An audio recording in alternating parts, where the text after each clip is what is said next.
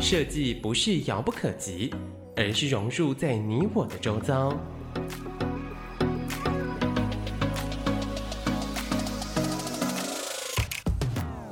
设计台湾，带您认识当代最具代表性的设计。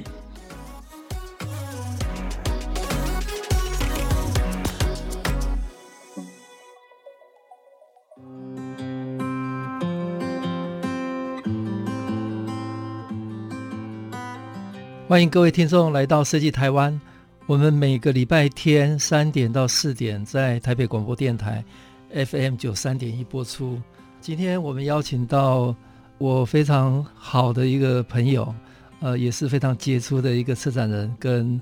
媒体负责人王耀邦。我们称他格子，跟他打招呼。嗯，大家好，我是格子。好，那接下来我跟大家介绍一下格式设计。策展总监也是格式多媒体负责人王耀邦，那大家在网络的平台或者在我们专业，常常以他的另外一个名字格子来称呼他哈。那格子是在台湾华幻建筑系毕业，那之后到英国的爱丁堡艺术学院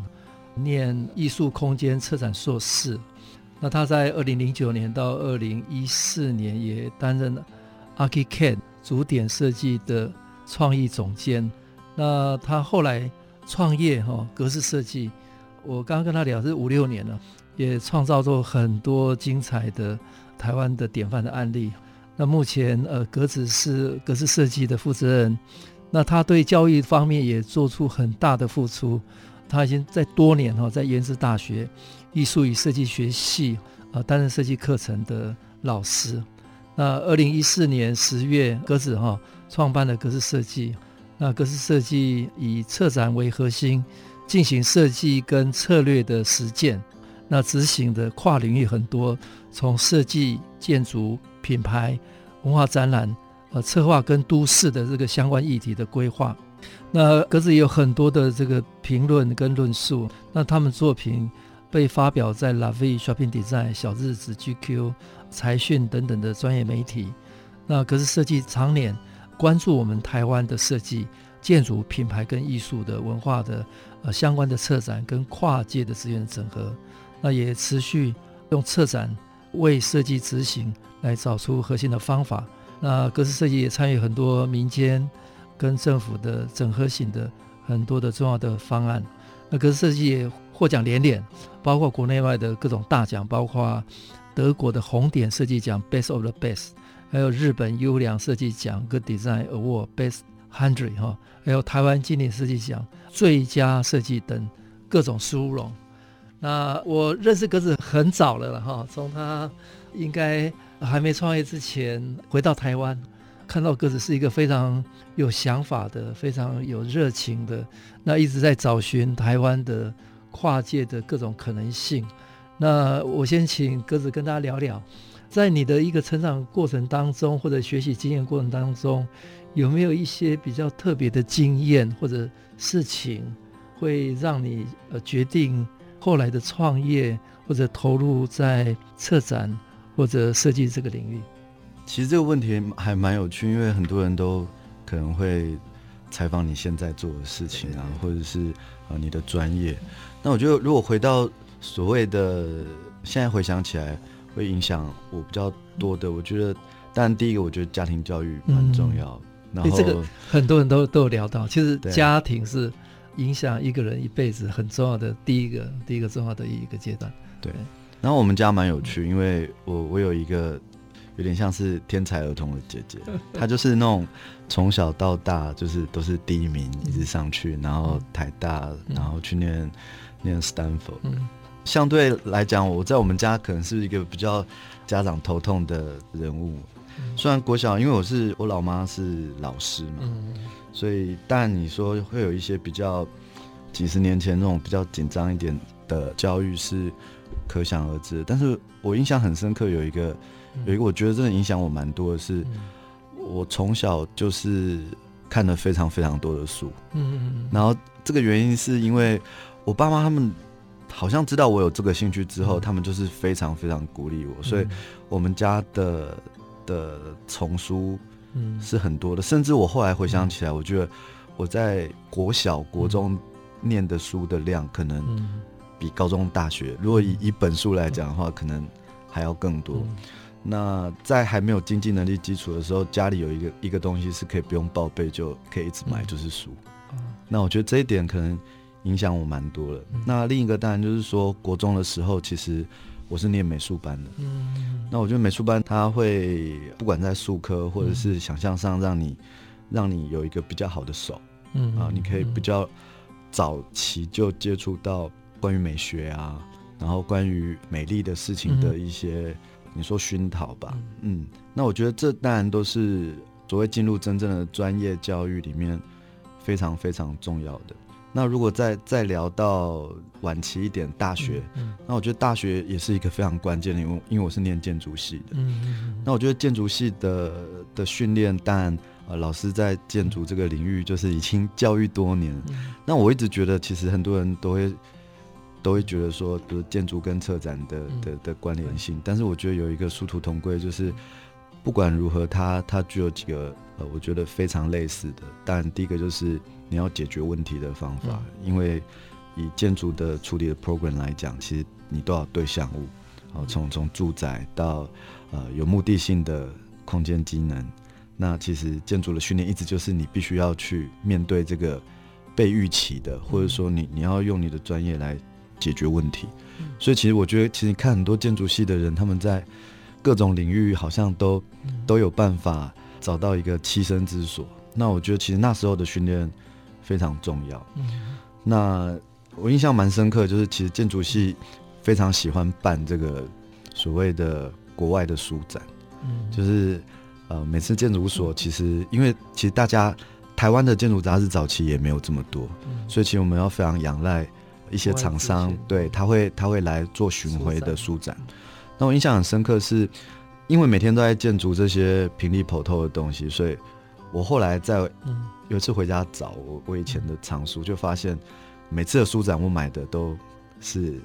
跨域的的书籍，比如说舞蹈、广告、摄影，然后 graphic design。那其实我觉得那时候隐隐然就其实一直。头脑里面有一个非常浪漫的想法，就是以以前我还记得我们念建筑史的时候，老师给我们看以前不管是欧洲他们在学习建筑，我觉得他们的建筑教育是很完人式的教育，从他们那种很古典的这个表现法，那会就会觉得说，其实以前的以前的建筑师一定不是只有学这些平易普透，其实他们对于色彩，他们对于造型，他们对于这种甚至是工业设计的的的媒合。是一个很很广域的，所以那时候非常积极的，我觉得也是一种一种有趣的小小的叛逆吧，就觉得为为什么建筑系的的人，但我们每天要处理很多模型，作业就做不完，但是还是会依然找时间去阅读其他领域的东西。嗯，刚刚格子跟大家分享他的呃家庭教育影响他很大哈、哦。因为他妈妈是一个国小老师嘛，英格国小，国小老师，那所以他从小有很其实蛮丰裕的这个的阅读环境哈、哦，让他能够接触到各各种领域的。那建筑也是一个相对来讲在在教育界里面比较宽广的哈、哦，因为建筑呃它不只是自己的专业，是要跟很多的领域合作哈、哦。那建筑也是一个平台，让你可以。在那个时代，可以接触到很多跨域的可能性。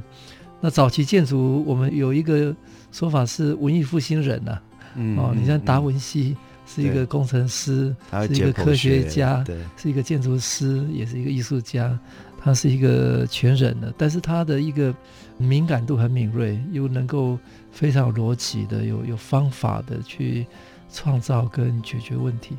那跟我们聊一下你在英国的经验哈，英国这个念的也也是很特别的，比较是比较广义的文化跟艺术策展的这个部分。其实那时候通常大学生在大四的时候就是会会面临几个选择，那男生的话很简单，要么是当兵，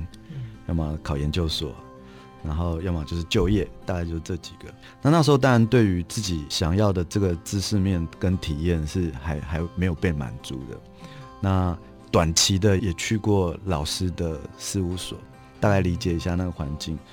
那那时候，但自己就就一直在思考说，要所谓的去深化这个方面的专业，比如说，我们就去念这个建筑研究所，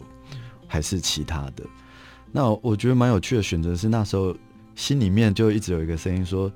其实台湾应该不会缺我一个建筑师。如果未来我成为一个建筑专业者，但是我一直在想，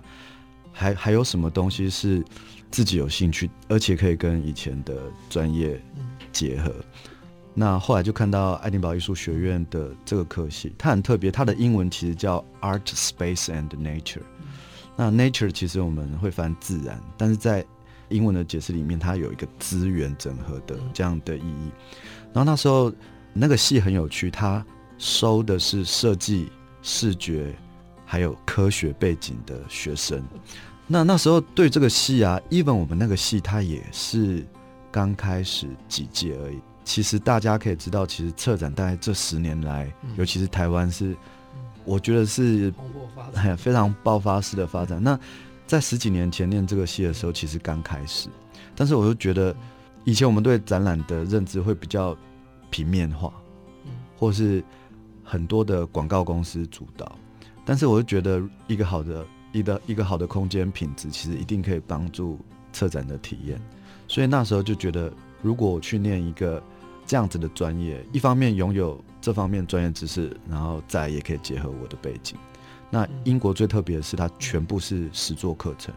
所以我们并不是呃理论组。我们我我在英国两年间做了大概快要三十个不一样大大小小的 project，这样，而且全部是很入世的，比如说有有跟皇家植物园合作，跟五星级饭店合作。那他们很重视的是。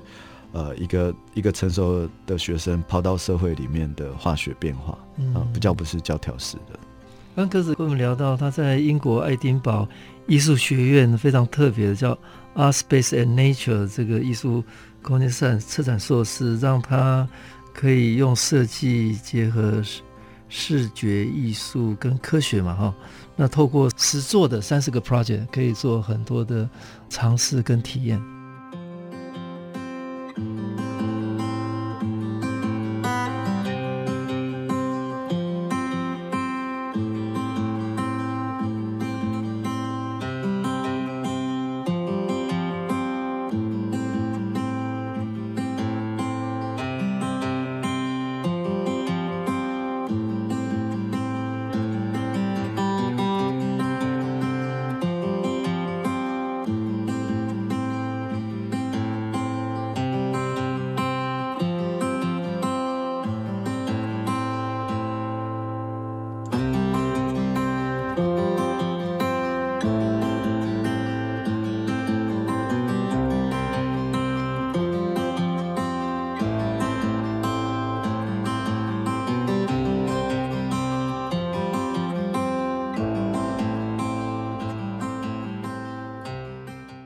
欢迎各位听众来到设计台湾。我每个礼拜天下午三点到四点在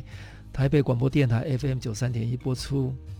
那我今天邀请到非常知名、大家都很熟悉的格式设计策展总监。那我们在谈策展，格子应该是台湾现在最红的一个策展人。那格子跟我们聊聊一下，你创办这个格式设计哈，已经大概六年了嘛哈。嗯那我印象很很深刻，就是你创业的第一个案子就已经一炮而红了哈，一个非常特别的一个展览。那跟我们聊一下这六年的一个整个工作跟格式设计的一个历程。当然比较特殊，是因为在创业非常早期的时候，就面对一个其实那时候就算是在在台北市也算是一个比较大型的展览，所以我觉得那时候是有一点点那个叫那几年二零。它是一四，它是二零一五年，二零一五的台北城市设计展嘛，哈。嗯，那其实那个展览有点像是将之前所有学习的东西做一个大整合，可以这么说，因为它它面对的其实是除了台北市政府之外的其他九大局处，然后它必须要用一种让人民可以理解设计的这样子的角度去诠释所谓一些比较硬的政策或内容。那其实我觉得刚刚我提到，其实像都市观察或者城市梳理，我觉得其实用一个呃如何用展览的角度让大家去理解可能比较看不见的台北，所以其实我们做了很多不一样的尝试。比如说，我我举一个例子还蛮深刻的是，是这个 U Bike，可能大大家都知道它的样子，黄色的，然后辨识度很高，但是其实工业设计师在思考这个东西的时候，它不只是一个脚踏车系统，它很注重它的安全，所以它的它红灯亮不是只有你你按刹车，它它有很多的呃细部的系统去整合，所以我们可能要去，比如说去捷安特的脚踏车工厂，那在现场把整台 U Bike 做细部的拆解，让一般民众可能每天你看得到的东西，却有一个新的转换。那我觉得从这个案子开始，大概也是确立了那时候。公司发展的一个很重要的目标，就是我们必须要一个健全的团队去执行所谓的展览。所以，其实，在我们的团队里面，很重要有有四个不一样的专业，一个是空间的，那一个是视觉设计，那还有一个是企划，那最后还有一个就是品牌沟通，我们可以把它称之为 PR 这样子。那综合来说，我觉得。这就是一般的人在体验一个完整的展览所会面对到的这个对应面。你一定要视觉的整合，你要有空间的专业，然后你要软性的，不管是论坛啊、演讲，甚至是媒体关系的的梳理。那最重要还有一个是企划力。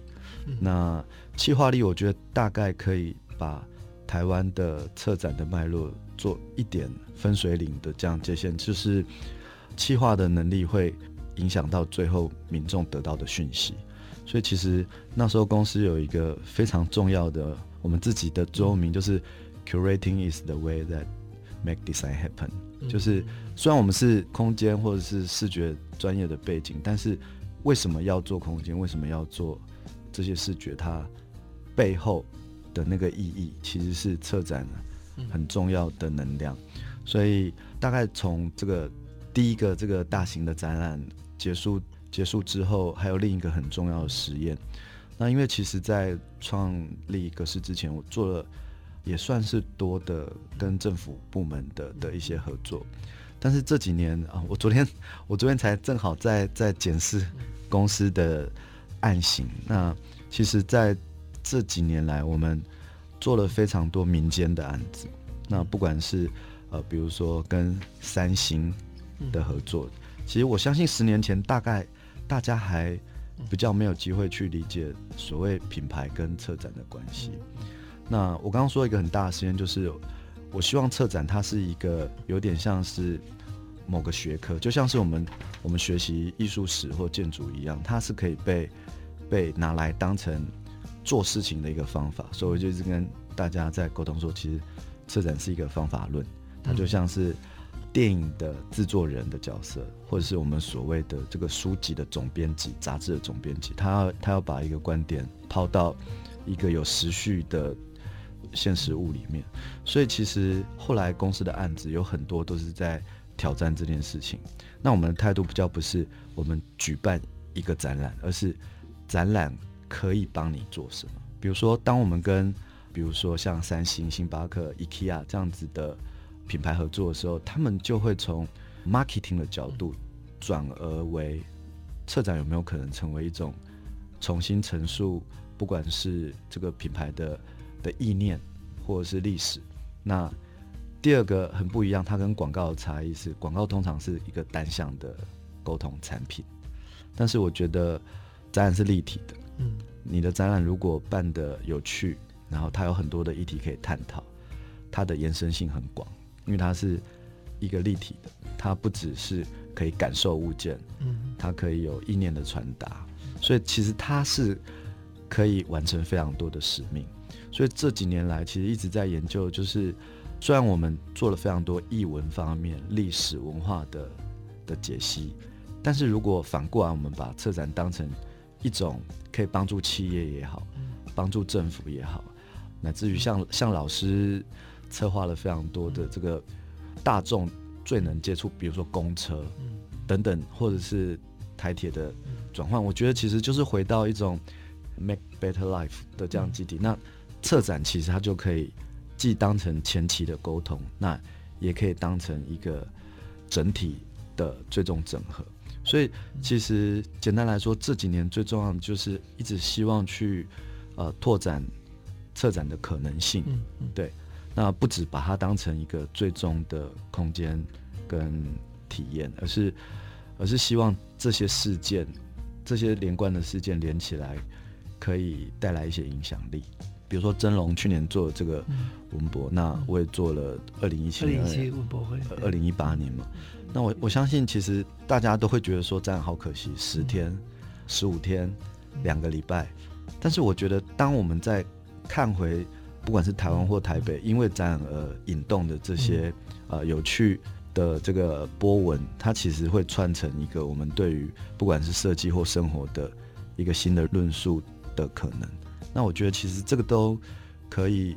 从实体空间这样子的想象突破到一个面状的，甚至是很多的设计师也投入了策展这个行业，所以也可以是网状的。那那从从今年开始，其实很多的。设计跟展览这样子的架构一直发生，那我觉得其实也也是我们公司一直在努力的目标，这样子。嗯，格式设计，呃，在台湾来讲，我看到的应该是台湾这几年策展之所以变显学哈，这个你你贡献很大，不敢说，呃、应该是从创业开始就就有一个非常大型的整合的。台北城市设计展就开始导入空间视觉、气化跟品牌沟通，那用策展当做一个方法论，然后用展览能够帮不管是公部门或者民间的企业做一个更全面的一个论述。那现在策展其实已经变成一个各行各业都都能够 buy in 的显学哦，呃，连公部门也要策展，机关的沟通也要策展。那或者一个共同价值的一个建构，也是透过呃策展。那我刚刚看这个资料哈，格式设计在这六年里面，少说应该有五十个案子哦，搞不好就快快近百个案子。有有？如果 除了所谓大家比较认知的展，其实有做非常多像品牌的整合。对对，对。然后甚至我们帮这个，我们也曾经做过这个形象的整合，比如说帮这个。历史博物馆去、嗯、去做一些他们重新的从 CIS 到制服，嗯、其实对我来说，它其实也是一个策划推动，对对对，也是一个车展可以应用的。嗯、好，那跟我们聊一下，在你从创业的时候的策展到现在，你有没有发觉有一些不同的时间点，有有一些不同的可能性？当然，就是就是刚刚刚大家跟大家分享过，其实如何把它变。从一个空间的事件变到一个可以应用在其他的面向，我觉得这么努力在做一件事情，就是很希望以前十年前大家不叫不提及的东西，那现在既然大家开始做，那有没有机会把它做得更全面、更宽广？那用几个例子来说，就是策展如如何可以跟社会来接触。如果要提特色哈，我觉得并并不只是在谈美学，而是。我们每年公司会在心里面准备一个，就是所谓比较不求回报型的的案例。那从去年开始有做一个我自己觉得意义很重大的案子，是我们在南投的偏乡，嗯，然后在亲爱国小，亲爱亲爱国小，它其实是在奥万大的入口。那它本来是一个原住民部落的的学校，然后所有的学年的学生加起来大概才五十人。那他们有一个荒废的停车的车库，那这停停车的车库一开始是被小朋友拿来当做筹办他们六年级要毕业旅行的的旅费。那你听到这个故事，你亲自到了现场，你就会去思考说，设计除了是一个展现，它有没有机会帮助这些小朋友，甚至改变这个部落的氛围。所以现在如果各位有机会开车到奥万大的时候，你会看到。一个像是小小的成品般的空间，嗯，那那时候概念是设计一定可以影响人，它不一定是在城市才能有城市的样子。那这个车库现在已经变成小朋友他们的共学空间，车库车库，然后其他的概念很有趣，就像是 Steve Jobs 在车库里面开始他的事业，那小朋友也有机会用一个结合了像厨房啊、才艺教室或者是部落的耆老，他们甚至在下课的时候会会来讲故事，然后可以把这样子原本是学校的公共空间打开，成为一个你要说是部落集会场，小朋友他们的共学空间。那我觉得在意义上，就让设计跟社会产生一个嗯很很重要的关联性。嗯，我个人的观察也是，台湾这几年除了策展变成一个所有设计者认为是一个新的显学以外，就是设计师怎样投入社会的议题、社会的关怀。那一个设计来讲，他们呃开始投入在偏乡南投亲爱国小，透过设计来把一个车库变成一个共学空间，也是一个非常特别的典范。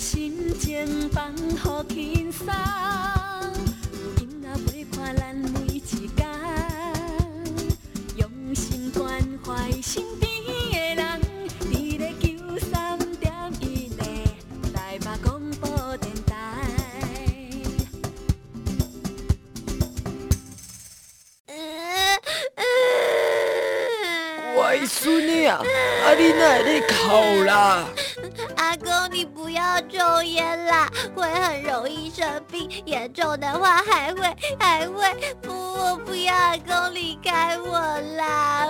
你这个囡仔实在是哦，公安的甲阿公羞惨啦！而且就算阿公不在我面前抽烟，有毒物质也会留在衣服上，就是可怕的三手烟耶！啊，敢有影？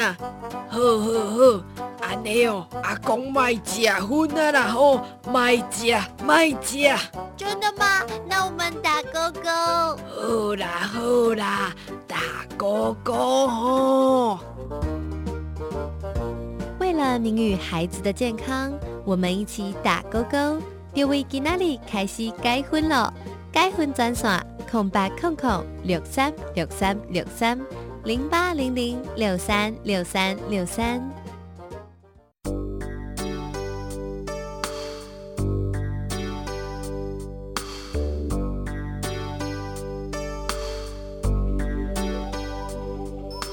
亲爱的听众朋友，随着全球疫情的发展，是否让您心情紧张？搭乘大众交通工具，或是与人交谈互动时，总感到焦虑不安呢？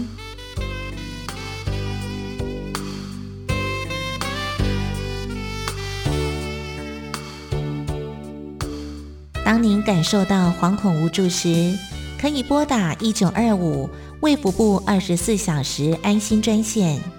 借由专人的咨询与对谈，宣泄心中的压力。面对疫情，需要大家的携手合作。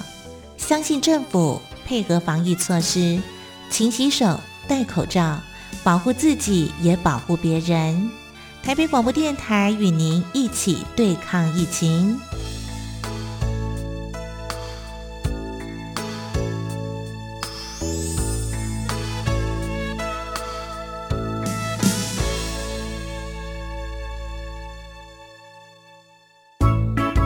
二零二零历史复活节中正有意思系列活动，在一零九年三月十四号到八月十六号开始办理。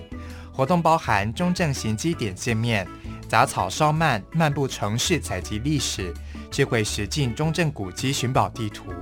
李国鼎故居历史复活亲子手作、北门影中基及导览、台北城茶文化体验讲座、小白宫面具手作派对、华山青春热舞竞赛及中正积木王亲子乐高竞赛等九项活动，邀请您一同西游中正，体验古迹历史人文之美。详情请洽中正区公所网站查询，或电洽零二二三四一六七二一分机三一六。以上内容由台北市中正区公所提供。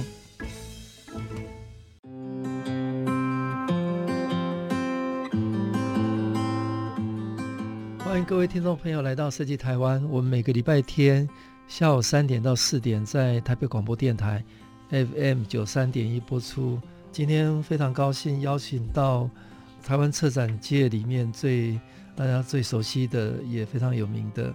呃，格式设计的负责人格子跟他聊。那刚刚我们谈的格式设计策过大大小小无数的各种展览，那里面哈、哦，我认为有一些应该是对台湾的整个文化跟策展的这个进程有关键的几个案子哈、哦。那第一个就是二零一七年的文博会哈的主题馆，我们在文化里爆炸，因为这个案子哈，呃，得了二零一八的。红点设计奖，二零一八的 TID 奖，二零一七的呃日本的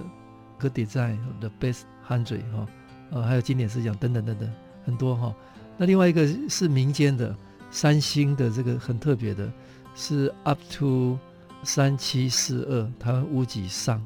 那这个也是一样得了海内外说的大奖。那民间的一个企业能够用这种。非常科技的或者体验的方式去做展览，真的是也也是改变大家的一个想象。那最后一个是地方政府委托的，是我们都知道，现在全台湾最热爱设计的的城市应该是新竹市哈，因为有一个林林市长在推动哈。那二零一八格式设计有帮新竹市哈策了一个新竹玻璃设计艺术节，叫光动 Live Driving，也是得了。好多好多大奖，好，那我先请格子来跟我们分享这三个案子，你认为最重要的成功的关键在哪里？还有一些很特别的经验。其实真的很有缘分，因为连续做了三年的的文博会，嗯、然后但都是不同的类型。那二零一七年那一次印象当然也是很深刻，算是更有趣跟更有推动力的，想要想要来来改变一些事情。然后那时候，我记得当我们取这个名称，我们在文化里爆炸的时候，很多人大家都会有点担心，说这个跟跟政府按按行的想象会不会有点抵触啦？那那时候我跟他们讲的概念就是，我觉得二零一七年、二零一六年那那个点有点像，嗯、很多的文化人想要想要动起来，然后我我我们也想对这个社会说一些声音，所以那一个展览大概也是后来很多人会。在聊天的时候提到，就是所谓的一体性策展的的的开始。那其实我觉得很有趣的是，大部分的人对于设计师的投射，我觉得还是会多在作品，比如说工业设计一台脚踏车、一台汽车，或者我们刚刚讲到展览，可能是一个空间的形式。那我觉得其实文博会的主题馆的重点是我们回到。文博会的初衷是在梳理文化，嗯，所以其实我们绝大部分的议题是设计如何改变社会，嗯，所以那时候我们做了很多的议题啊，比如说台湾的优秀的第二代接班了之后，我们产品的转型如何开始？那我们甚至在刚刚所提到这个英歌国小做了一个国民健康操的改革运动，那我们把这个回收的玻璃转变成展览很重要的一个民众可以直接。在上面行走的所谓的玻璃的海洋，那我们做了桃园机场的指标系统的的的改造，那我觉得这些议题都跟我们的生活息息相关。那设计师做设计，我一直认为他他其实是一种手段，这个手段的目的是让我们拥有更美好的生活。所以当一个文化展演的类型开展的时候，我们在思考的是如何透过设计让我们的生活更美好，而不是只专注在。物件的陈列，那这也是一个从商策到文化策展的一个转变。那我觉得第一个案子的重点大概会在这边。那第二个，以这个企业的出发点在做品牌，那很多人会觉得电子产品，比如我们手机，它平常就是拿来收讯，拿来拿来讲电话，拿拿来划手机。但我们在想说，现在的科技越来越发达，我们可不可以用另外一个角度，让这个科技的东西跟台湾最灵魂深处的场景碰撞在一起？所以那时候很快的就跟三星这边提了一个案子，说我们就用你你们的这种所谓消费性电子的设备，但是我们做一件特别的事情，就是我们去记录台湾的中央山脉。嗯那这个中央山脉就是屋脊上，那因为很多人都会说。台湾的中央山脉是台湾的的这个脊梁。那另一件有趣的观察是，这几年台湾的年轻人也好，中年人甚至老年人，其实大家对爬山这个运动一直有一个情感。那很多人都说三千公尺以上的台湾是另一个台湾。那如何让一般的民众也可以感受到？那我觉得这也是转移了车展的魅力，就是啊，消费电子，你可以让来的人他透过这个 VR。他可以感受到台湾的低海拔、中海拔、高海拔的不同的场景，那也就有五感的体验。比如说，我们把松叶林坐在入口，那你在游走的过程中，虽然是在这个华山的创意园区的场域，但是很多人都觉得一进来闻到这个泥土的味道，就好像进到了一个新的界面。企业端本身也凭着展览一个新的将啊、呃、产品跟概念。啊，结合在一起这样子的的成果，让民众对于产品的魅力、信任度，还有最重要是品牌的塑造，都有一个很重要的的转移。那呃，再讲到这个新竹的播艺节，那我觉得这也是一个很有趣的体验，因为它其实已经在台湾做了三十年，每两年一届。那我记得我做的应该是第十五届或第十六届，已经过了三十年了。那大家知道。新竹最丰沛的一个驰名的产业就是玻璃，然后以前其实叫做玻璃节，就玻璃艺术节。那那一年是我们第一次把设计两个字加进去，是设计艺术节。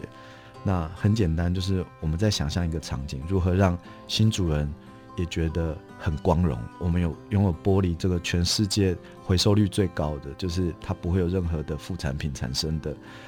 一个东西，除了循环经济的议题之外。然后进入民间，所以我们做了很多的尝试，比如说我们把台湾的这个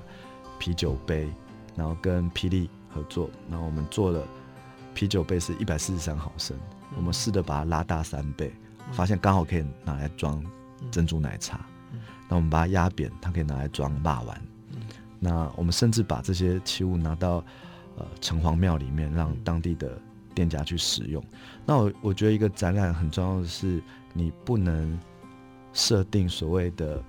喜欢设计的人才来看，你应该让原本对设计没有碰触的人也感受到设计的能量。所以其实我们走访了很多的，不管是玻璃的工厂，然后我们引荐了国外的艺术家，然后我们跟当地的循环经济 TA 来做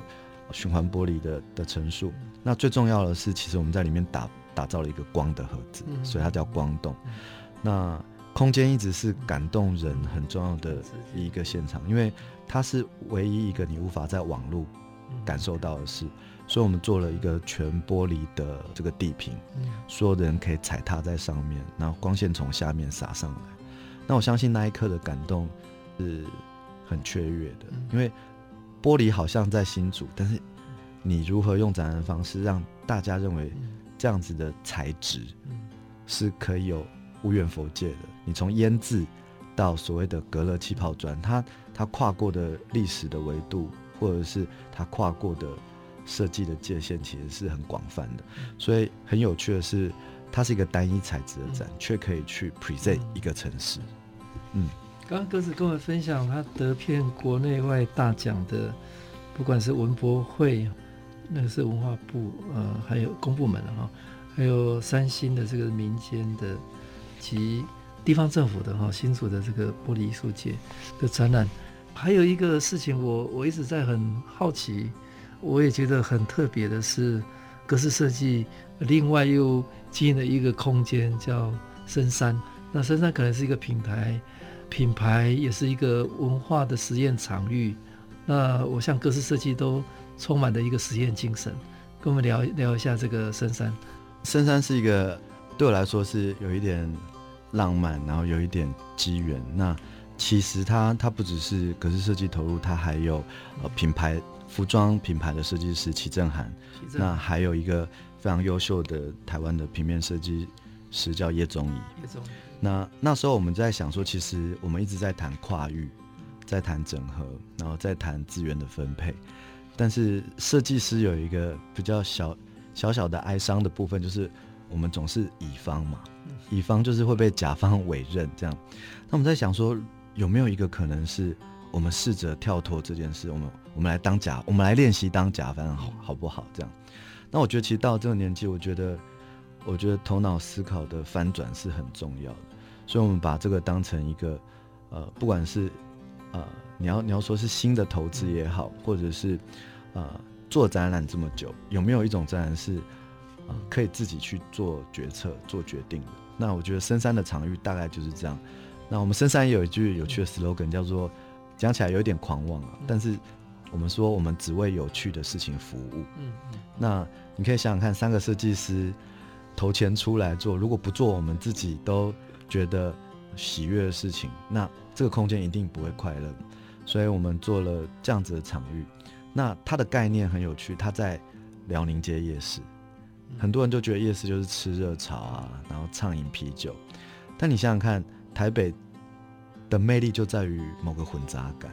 那我们在一个夜市的场域里面做了一个像美术馆的空间，你可以想象，你刚刚才吃完热炒，接下来你可以坐着喝咖啡，看到来自于瑞士跟德国交界的平面设计师的展演。那或者是你可以看到一个关于海洋废弃物的展览，你可以看到台湾八个平面设计师在展他们从来没有完成过的这个实验实验过程。那其实每一个展览它虽然很小，但是我们都希望它带着一点点尖锐面。嗯，那这样子的空间回到国际上来讲，其实我们很多人喜欢去日本，大家都在谈巷弄文化。但是呃，另一个企图心就是，巷弄文化里面其实有很多的经营方式。嗯，那很多人都是用店的方式，比如说选品店啊，或者是这个饮食。但有没有在街角就可以看到美术馆这样的可能？所以其实我们把老的公寓的围墙打开，然后民众可以直接进入。但最重要的是他要购票。嗯，那这也是我们的一个挑战，因为我觉得台湾的民众真的。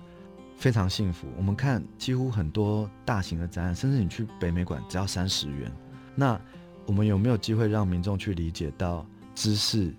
是需要购买的，体验是需要购买？那我觉得其实从一个比较正面的角度出发，它会帮助设计师摆脱服务之外，以另一种的的角度来思考一个实质的空间怎么跟社会发生关系。好，刚刚格式设计的总监格子跟我们聊，呃，深山哦，各位有兴趣的朋友可以 Google 一下，深是森林的森，山是阿拉伯数字的山，深山，啊，是一个非常特别的场域，也是一个全新的生活体验。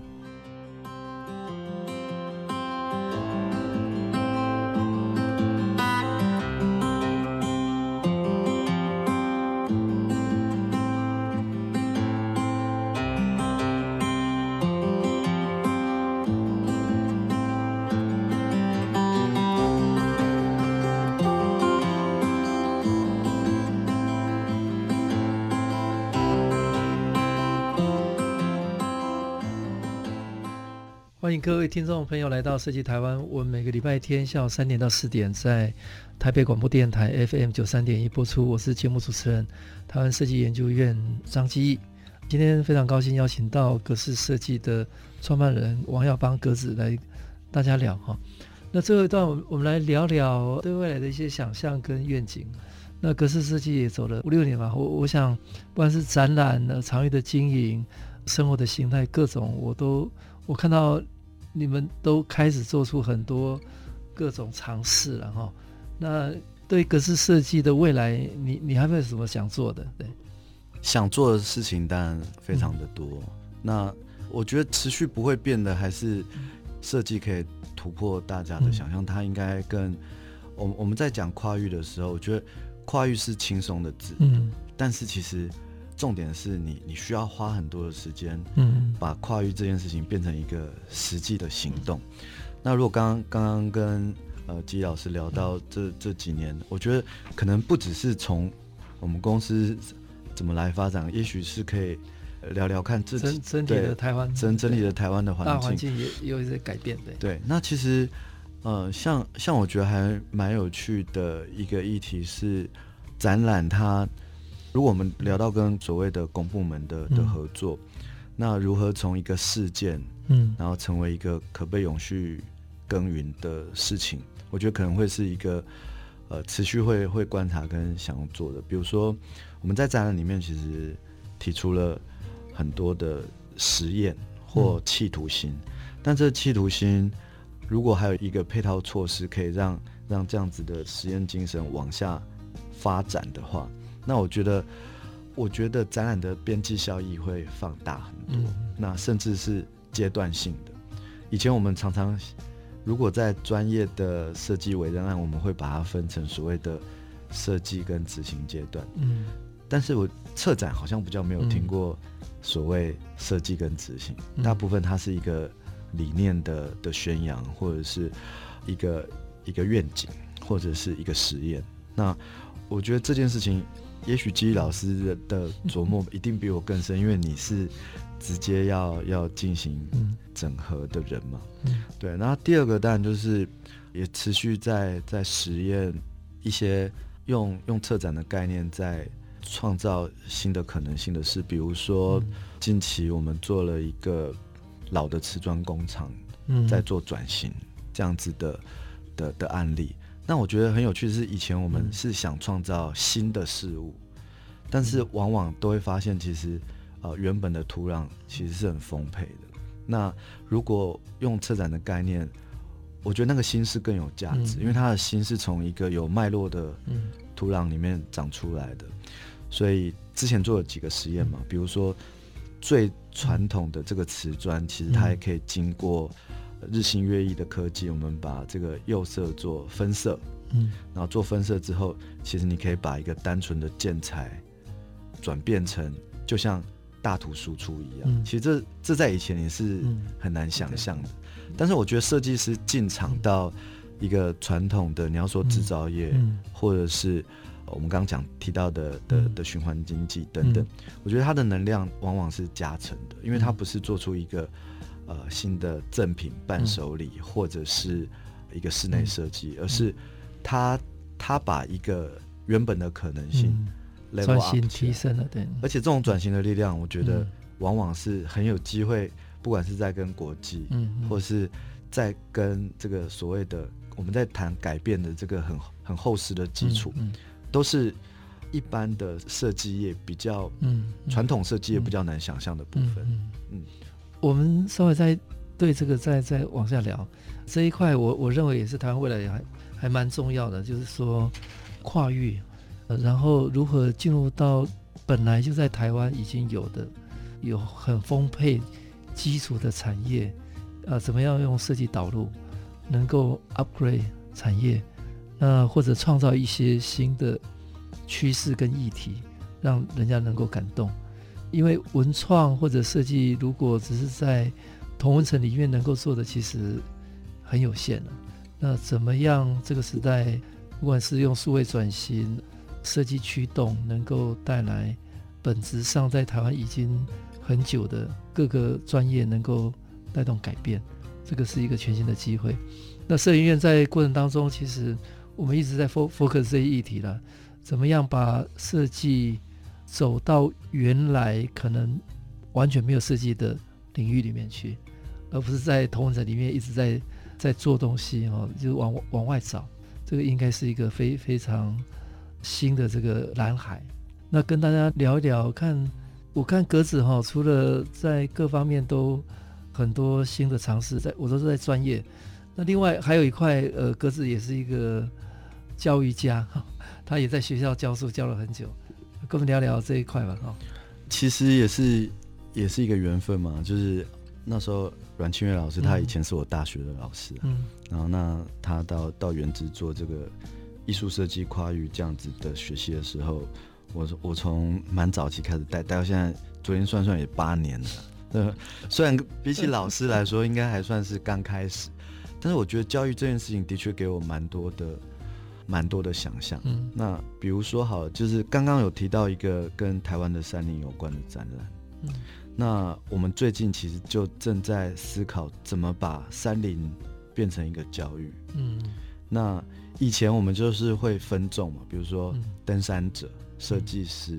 教育这三三件事情听起来没有关联，但是从我们过往，比如说我们我们执行过这个台湾年轻人去攀爬 K2，世界最困难登的山的这样的行动，到最近我们开始在思考山林教育怎么进入国小的教程里面。那我觉得这个是很大的转变，因为以前大家会觉得这应该是教授啊、博士他们在在推动的事情，但是从我们的角度，如果一个不管从哪里来的人，他进到一个展览，他对台湾的生态产生了好奇，那我觉得这样子的初衷，你投射在小朋友的身上是完全成立的。你可以想象，台湾的山林的的密密集度，大概是在世界国家里面独一无二。它是一个岛屿型的国家，但是却因为地壳的变动，我们有中低高海拔，那我们的植物的生态的的密集度。跟蕨类的密集度，甚至昆虫、蛾类跟蝶类的密集度，都是世界第一的。那这些世界第一的东西，一定最有资格成为我们教育里面很重要的一环嘛。那所以可以从一个场域里面的的设计的动作，变到连国小的小朋友、国中的小朋友，他们都可以透过一个原本就拥有的土地资源去感受到教育，甚至我们可以把。原住民的教育，然后我们可以把打猎听起来离我们很遥远的古早的这个技术，透过一个设计教程的改变，那比如说可以结合这个设计院一直在推动的这个校园美学，那我觉得其实有很多不同领域的资源从教育这个角度就可以出发了。那以往我们都认为你必须要是一个。心智成熟的人，你接受教育的效率才快。但是我反而会觉得说，其实国小、国中的这个阶段，是一个环境也好，或心智养成期，我们可以非常深入去去操，不能说操作，去去比较有企图的推动。嗯嗯，对。那我觉得其实这也是，虽然是在教大学，嗯，但是心里面都会觉得说，如果他们从小。有有有，有这个对有有这样子的概念，对对美学的基础的尝试，那你就会发现，其实通识这两个字，它不应该只是大学里面的营养学分，而是通识这两个字，应该是从国小国中一一直非常生活化的被记录撰写，或者是呃很很妥善的去做成一个可被执行的形状。嗯，好，格子在学校教书也教了八年。那当一个好的设计师跟策展人，他对怎么样用设计导入教育还蛮关心的哦。我另外再问一个比较特别的问题，因为我观察格子哦，他的生活是蛮特别的，他很喜欢登山。那因为对山林的这个体验，后来跟他很多展览都息息相关，不只是刚刚讲的这个三星台湾的屋脊上，还有二零一八还有文博会的的一个概念展区。一座高山博物馆，那我也看格子，只要有空都会去体验山林。那跟我们聊聊一下这一块吧。其实这件事情我觉得蛮有趣，是有一次看到这个美国成立国家公园的的一个宗旨啊，很多人会觉得说我们逃离城市，然后进入大自然。但其实国家公园在美国立案的时候，其实他们的他们的的说法是反过来，他说人要。接触自然才会更面向文明。我觉得那时候给我一个还蛮蛮大的冲击。我们一直以为我们是要要逃离这件事情，但是如果从这个人文地理学的角度，其实我们很多文化养成其实是从土地、山林、水系长出来的。所以回到那件事情，其实是再自然不过。然后再来一个，当然就是我觉得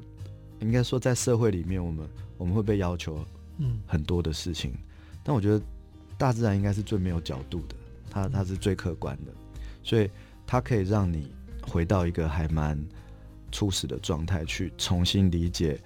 比如说什么叫做土地，什么叫做植物，嗯、什么叫做昆虫。嗯、那这些东西都会提醒我们很多可能忘记的事。那如果如果再再深入讨论一点的话，其实它也跟各种领域相关，嗯、不管是观光啊。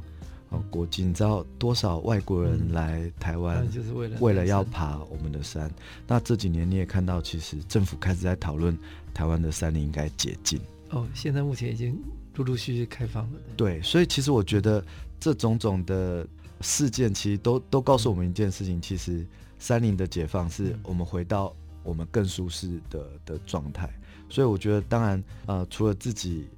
本身就是喜欢做这件事情之外，我觉得。在这里面，当然也也让之后的设计啊，或者是让美学有更多不同的可能性。好，今天非常感谢格式设计的创办人王耀邦，我们称他格子，那跟我们分享他的生活、学习跟创业的历程。那格式设计在台湾这一块土地，呃，耕耘了很多的策展的经验，呃，也留在台湾哦，创造了很多新的典范。那从他个人跟格式设计的一个历程里面，我们看到策展创新的意义。那谢谢格子，谢谢大家。